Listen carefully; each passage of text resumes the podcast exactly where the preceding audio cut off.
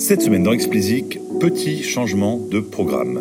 Je comptais faire suite au sujet de la semaine dernière sur l'analyse de vos performances, mais puisqu'un planning de déconfinement se dessine, j'ai eu envie de parler du monde d'après. Alors attention, entendons-nous bien, on parle de musique et de divertissement seulement. Et si j'ai eu envie de bousculer mes plans pour intercaler cet épisode, c'est qu'il me semble que c'est maintenant que commence à se dessiner l'après. Plusieurs choses m'ont convaincu. Tout d'abord, le rapport publié par Media, le cabinet de recherche spécialisé dans le divertissement dirigé par Mark Mulligan, listant les premiers impacts du Covid-19 sur l'industrie du divertissement. Ensuite, l'initiative européenne lancée par la SACEM en France, appelée Next Stage Challenge. Cela consiste en un hackathon cherchant à imaginer le monde d'après l'Armageddon que, euh, que représentent pardon, les restrictions imposées par le virus au monde du spectacle vivant. Enfin, par le top 10 du Billboard, exclusivement constitué cette semaine de titres qui cartonnent sur TikTok. Certains, je l'entends déjà, vont me taxer de prosélytisme. Je leur répondrai que c'est la fascination qui m'anime. Chacune de ces infos à sa façon peut nous aider à nous faire une représentation du monde d'après. Pas de certitude, toutefois, car tout peut changer tellement vite, on le voit tous les jours, mais des tendances qui se dessinent pour une durée inconnue et qu'il faut constamment réévaluer. Alors commençons par Media. Comme d'habitude, vous trouverez tous les liens utiles à l'approfondissement de ce podcast dans la newsletter à laquelle je vous conseille énergiquement de souscrire. Le lien est toujours dans la description. Donc, Media. Tout d'abord, personne ne peut précisément dire le temps que va durer la paralysie du spectacle vivant. Les facteurs déterminant cette date sont bien trop nombreux pour s'essayer à de stériles projections.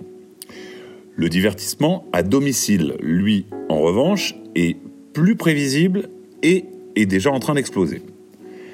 Le rapport cherche à aller plus loin que ce constat et à comprendre, d'une part, comment est-ce que nous réagissons aux restrictions imposées par le virus, et d'autre part, à examiner comment les différents types de divertissement sont armés à court et à moyen terme pour prospérer face aux nouvelles contraintes. Commençons par les réactions collectives face au virus.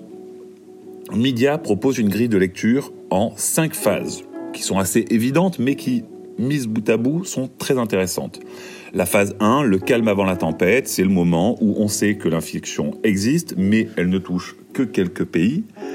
Donc, les gens restent dans leurs habitudes, c'est le business as usual. La deuxième phase, c'est l'alerte le nombre de cas augmente significativement autour de nous, la réponse est la fermeture de tous les lieux de loisirs où les gens se rencontrent. L'économie est touchée par la restriction et par l'anxiété des consommateurs et des investisseurs. La phase 3, c'est le pic. Les individus sont confinés chez eux pour limiter la croissance exponentielle du nombre d'infections. Et donc enfermés chez eux, les individus passent en mode cocooning. C'est à ce moment-là qu'on constate une augmentation du divertissement à domicile. La phase 4, c'est la phase de rémission. C'est le moment où la baisse du nombre d'infections permet d'envisager un retour progressif à la normale. C'est également à ce moment-là que les dégâts causés en phase 2 et 3 apparaissent concrètement puisqu'il y a un affrontement à ce moment-là entre le besoin de revivre normalement et l'envie de tout le monde de revivre normalement et la difficulté à le faire quand même dans un temps qui va être marqué par euh, des fermetures d'entreprises, des licenciements en masse et l'angoisse des travailleurs de mettre leur santé en danger en retournant travailler. Et vous pouvez en imaginer plein d'autres, des, éléments d'affrontement. Et enfin, la phase 5, c'est la question de la récurrence. Et là, bon, bah, à l'heure actuelle, les experts médicaux sont pas du tout d'accord sur ce point. La seule chose sur laquelle ils sont d'accord, c'est que ce genre de, phénomène euh, est appelé à se reproduire. Et ce qu'ils expliquent à ce moment-là, c'est que l'impact des quatre phases décrites plus haut risque, si on arrive à bien s'organiser, d'être plus limité, puisque bah, la répétition et l'organisation devraient réduire euh, l'amplitude de ces quatre phases. L'inconnu, en revanche, et on l'a déjà un petit peu dit, c'est de savoir bah, à quel point euh, il y aura de récession causée par euh, cette épidémie et les épidémies prochaines, et que bah, du coup la phase de rémission est plus ou moins longue selon euh, les dégâts qui ont été faits par l'épidémie. Donc voilà pour les réactions collectives. Et ensuite, Media se livre un comparatif entre les différents types de divertissement et les armes de chacun. Alors commençons par la musique. Alors déjà sur, le côté consommation, on en a déjà parlé beaucoup ces dernières semaines, mais la tendance qui est généralement admise, en tout cas qui commence à être admise communément, c'est que euh, après une phase de repli, puisque votre quotidien se trouve chamboulé par le confinement. Il y a une reprise qui arrive au bout de quelques temps et qui est probablement, euh, qui, pardon, qui probablement s'explique ben, par une lassitude euh, des euh, téléspectateurs vis-à-vis bah, de la télé, donc, et des auditeurs de la radio également, puisqu'au bout d'un certain temps, vous risquez de lasser vos auditeurs avec, d'une part, des infos anxiogènes en boucle, et d'autre part, des rediffusions sans fin de vieux programmes qui amènent bah, les gens à saturation. À ce moment-là, on constate une reprise et on espère une vraie accélération sur les fins de phase de confinement. Ensuite, il y a les problématiques de production après la consommation. Alors pour la musique, euh, pour l'instant, bah, l'industrie a répondu par un décalage de toutes ses sorties, mais c'est bien beau de décaler, mais à un moment, il faut tout de même, un, les sortir, et puis deux, si ça dure trop longtemps, il y aura un vrai souci euh, de production d'albums nouveau. Et si donc il y avait un problème au niveau de la production, il est probable qu'une partie des budgets marketing qui sont aujourd'hui alloués aux sorties euh, frontline seront euh, alloués à ce qu'on pourrait appeler du catalogue, sachant que pour le consommateur lambda, un titre ayant entre 2 et 5 ans n'est pas considéré comme vieux et continue d'être attractif. Donc ça, c'est pour la partie production. Et enfin, pour la partie, euh, on va dire, diffusion, pour la partie euh, DSP et pour la partie monétaire, bien entendu, Apple a annoncé, on le disait la semaine dernière, des chiffres en nette augmentation depuis le, début du confinement. Donc on peut être très optimiste, et en ce moment c'est quand même pas mal d'avoir des infos optimistes sur la monétisation de la musique et sur le, le, volume de revenus qui est effectué par la, par la par l'industrie musicale. Euh, le problème, c'est que si euh, la récession qui suit la crise est longue et forte, bah, à ce moment-là, les services de streaming auront probablement à se battre contre le désabonnement des gens qui cherchent à réduire la voilure financière, à réduire leurs, dépenses, logiquement. Euh, c'est ce qu'on appelle le, churn. Et donc, ce taux de churn, s'il devient trop important, bah, ça peut être un sujet d'inquiétude. Et c'est à ce moment-là qu'il faudra voir la capacité des labels à participer aux efforts que vont faire les DSP pour retenir ses abonnés puisque la stratégie, par exemple, ça peut consister à offrir des mois gratuits à, euh, à ses abonnés qui veulent partir. Alors, est-ce que ce seront les DSP qui vont financer cette gratuité? Est-ce qu'elle sera cofinancée avec les labels? Ce sera eh ben, tout l'enjeu. Alors, passons aux autres verticales. On va essayer de passer plus rapidement. Euh, la vidéo, alors, apparemment, c'est euh, la verticale qui sort pour l'instant gagnante, en tout cas nettement plus gagnante immédiatement que la musique. Donc en termes de consommation, bah, le cocooning lui profite euh, forcément. Ce qui est par contre, euh, donc on voit, pardon, excusez-moi pour revenir à ce qu'on disait sur la consommation, on voit euh, que les chiffres sont en hausse chez toutes les, sur tous les types de, de, les modes pardon, de consommation de, de, vidéos. En revanche, quand on passe au sujet de la production, bah, ce qui est vrai pardon, pour la musique le sera encore plus pour la vidéo, où les contraintes de production sont encore plus grandes parce qu'un tournage implique une liberté de mouvement et un regroupement de personnes euh, plus important que ce que nécessite par exemple un enregistrement d'album. Et à l'heure actuelle, toutes les productions sont à l'arrêt sans qu'un planning précis de reprise existe. Ensuite, et là aussi ce sera évidemment euh, le même modèle, puisqu'ils sont quand même très très proches, euh, en termes de revenus, bah, plus la récession est forte, et plus les crises se répéteront, plus euh, ce sera difficile de limiter le taux de churn, et il faudra à ce moment-là s'adapter. Quoi qu'il en soit, pour la vidéo et pour la musique, il faut quand même bien garder en tête que les difficultés que vont rencontrer les services de streaming des deux bords n'auront rien à voir, par exemple, avec les difficultés que euh, rencontrent les loisirs de plein air dans chacune des, dans chacune des, des catégories, que ce soit le cinéma ou, les concerts, les spectacles vivants, etc., qui eux vont vivre un, cataclysme encore plus fort. Donc, euh, toute chose euh, méritant d'être euh, mis à sa juste place. Continuons ensuite avec les jeux vidéo.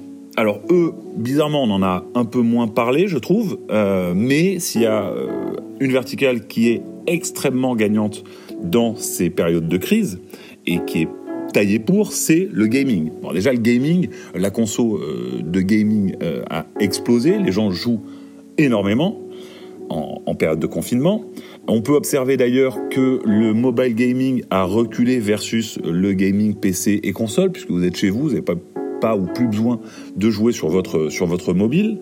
À noter également En termes de production, et contrairement à la vidéo et à la musique, euh, le jeu vidéo en termes de production euh, semblerait beaucoup moins sensible aux restrictions de regroupement qui euh, affectent la musique et surtout la vidéo. Et en outre, le gaming, face à l'isolement qui est causé par le confinement, permet des interactions sociales vachement importantes dans, dans ce contexte-là. Et donc ça fait que bah, il semblerait que le jeu vidéo soit potentiellement beaucoup plus euh, résilient euh, aux périodes de confinement que la musique ou la, ou la vidéo. Par exemple, souvenez-vous, je vous parlais du concert de Marshmello dans Fortnite. Alors à l'époque, ça pouvait vous paraître euh, bizarre, mais bon, ça avait vachement bien marché. Et aujourd'hui, alors on voit que les artistes répondent énormément avec euh, les live streams sur leurs réseaux sociaux euh, pour donner toujours cette proximité qu'amène le spectacle vivant. Mais pourquoi pas demain euh, multiplier des initiatives comme celle-là? Et du coup, on peut imaginer qu'il y a énormément d'alliances qui se feront entre euh, le gaming et la musique, et pourquoi pas le gaming et la vidéo, hein, évidemment, parce qu'il y a eu des partenariats, par exemple, entre Fortnite et, Star Wars. Hein. Et puis, je voulais parler d'un autre point avant d'en terminer avec le jeu vidéo, c'est souvenez-vous, euh, lorsque je vous parlais, euh, en fin d'année dernière, de la Stream Wars à venir. Bah, ces périodes de confinement vont un peu redistribuer les cartes, vont probablement accélérer les choses. Et puis le gaming qui, lui, on va dire, faisait son petit bout de chemin dans son coin sur le Stream Wars, euh, pourrait jouer un rôle d'arbitre euh, vachement important euh, dans, cette, dans, ce monde d'après et pourrait être un peu un, arbitre. Et il y a fort à parier sur le fait que les, les GAFA se positionnent sur le gaming de façon beaucoup plus marquée dans les, dans les mois à venir.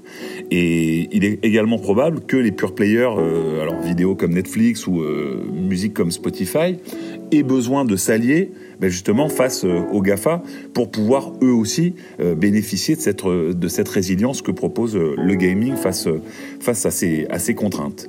Terminons maintenant avec le, le, sport. Alors, je serai beaucoup moins détaillé dans le sport, mais parce que là, c'est, on va dire, beaucoup plus documenté. Bah, c'est le premier qui a été touché et qui a pris des mesures pour répondre bah, à la pandémie. Donc, on a vu des, des huis clos, des reports, puis surtout des annulations ces dernières semaines. Et même si l'économie repose largement sur les droits télé, on peut quand même se demander quel intérêt aurait dans la durée des manifestations euh, télévisées, enfin retransmises à la télé sans public. Je pense que leur intérêt est très très très limité. Voilà, alors on a été très long sur cette histoire euh, de, de médias et je voulais pas vous parler que de ça, donc passons euh, à autre chose. Mais voilà, je trouvais que c'était euh, vachement intéressant cette étude parce qu'elle permet de mettre en perspective pas mal de choses et de se poser quelques questions très intéressantes sur les bouleversements à venir. Allez, continuons avec la deuxième chose dont je voulais vous parler, qui est le Next Stage Challenge. Je trouve cette initiative hyper intéressante car elle permet à toutes et tous de venir tenter de trouver des solutions concrètes aux problèmes qui se posent dans l'industrie du live aujourd'hui. Le principe est simple, du 27 avril au 11 mai se dérouleront deux semaines de hackathon virtuel pour innover pardon, sur trois challenges clés. Le premier challenge, c'est celui de l'accès, particulièrement sur les sujets de production, de diffusion et de recommandation. Ensuite, le Fan Engagement Challenge, particulièrement sur l'audience, sur l'expérience utilisateur et les technologies immersives. Et enfin, le challenge de la valeur, là concentré sur les sujets de monétisation et d'administration de droits. Si vous êtes en mesure de contribuer, que vous soyez une entreprise ayant une solution à l'un de ces challenges ou une équipe éphémère formée pour ce hackathon ou un contributeur euh, isolé, eh ben, vous pouvez vous inscrire et participer. Et si vous avez des idées, ne les gardez pas pour vous, c'est le moment d'aller partager. Là aussi, je vous mettrai le lien euh, euh, dans la newsletter. Et enfin, terminons euh, dans notre dessin du monde de demain avec du concret. La semaine dernière, le top Hot 100 du Billboard n'était constitué que de titres rencontrant un fort succès sur TikTok. En tête de tous, il y a bien évidemment Drake et son Tootsie Slide. Alors les plus critiques d'entre vous, que j'entends déjà, me diront que Drake n'a pas besoin de TikTok pour cartonner, et ils auront un peu raison, puisque Drake est devenu, avec ce single, l'artiste ayant atteint la première place de ce classement le plus grand nombre de fois, à égalité avec Maria Carey. Mais ils auront également un peu tort, car Drake a conçu ce titre pour être 100% TikTok compatible. En effet, alors qu'il n'en était qu'au début de la production du titre, il a contacté l'influenceur Toussi pour lui demander de créer, à partir d'un couplet et d'un refrain, une chorégraphie qui puisse être dansée de 7 à 77 ans. 45 minutes après son appel et après qu'il a retrouvé ses esprits, car c'est pas tous les jours que vous recevez un appel de Drake, Toussi, euh, accompagné de ses amis, a envoyé une vidéo d'une chorégraphie ultra simple à Drake. Le titre est sorti, a pris le nom de Toussi Slide, qui est également le nom de la danse, et c'est donc sorti le 3 avril et a fait plus d'un demi-million de vidéos qui reprennent le titre et la Corée depuis. De nombreux autres titres euh, pensionnaires du top 10 euh, auraient sans doute très bien marché euh, sans TikTok, hein, puisqu'il y a des titres de Billie Eilish, de The Weeknd ou de Dua Lipa, mais il demeure que bah, aujourd'hui ils ont tous un challenge qui cartonne sur TikTok. Et donc ça renforce le fait que cette plateforme soit de plus en plus, et chaque semaine un peu plus, une indispensable condition au succès d'un titre. Pour vous amuser d'ailleurs, je vous proposerai plusieurs liens vers euh, des challenges, histoire que vous puissiez aller voir par vous-même. Allez, faut que je m'arrête maintenant. Là. Dieu que j'ai été long cette semaine, mais le sujet du monde d'après est trop passionnant pour ne pas prendre le temps d'en parler. D'ailleurs, je vous retourne la question. Pour vous, ce serait quoi le monde d'après? À vous de me le dire. Plus que jamais, si vous appréciez Explicit, parlez-en autour de vous. Je suis friand de vos avis et commentaires. Vos feedbacks sont le meilleur moyen pour faire progresser Explicit et arriver à en faire la ressource la plus utile pour faire avancer vos projets. Pour me soutenir, donnez-moi 5 étoiles sur Apple et abonnez-vous, où que vous soyez.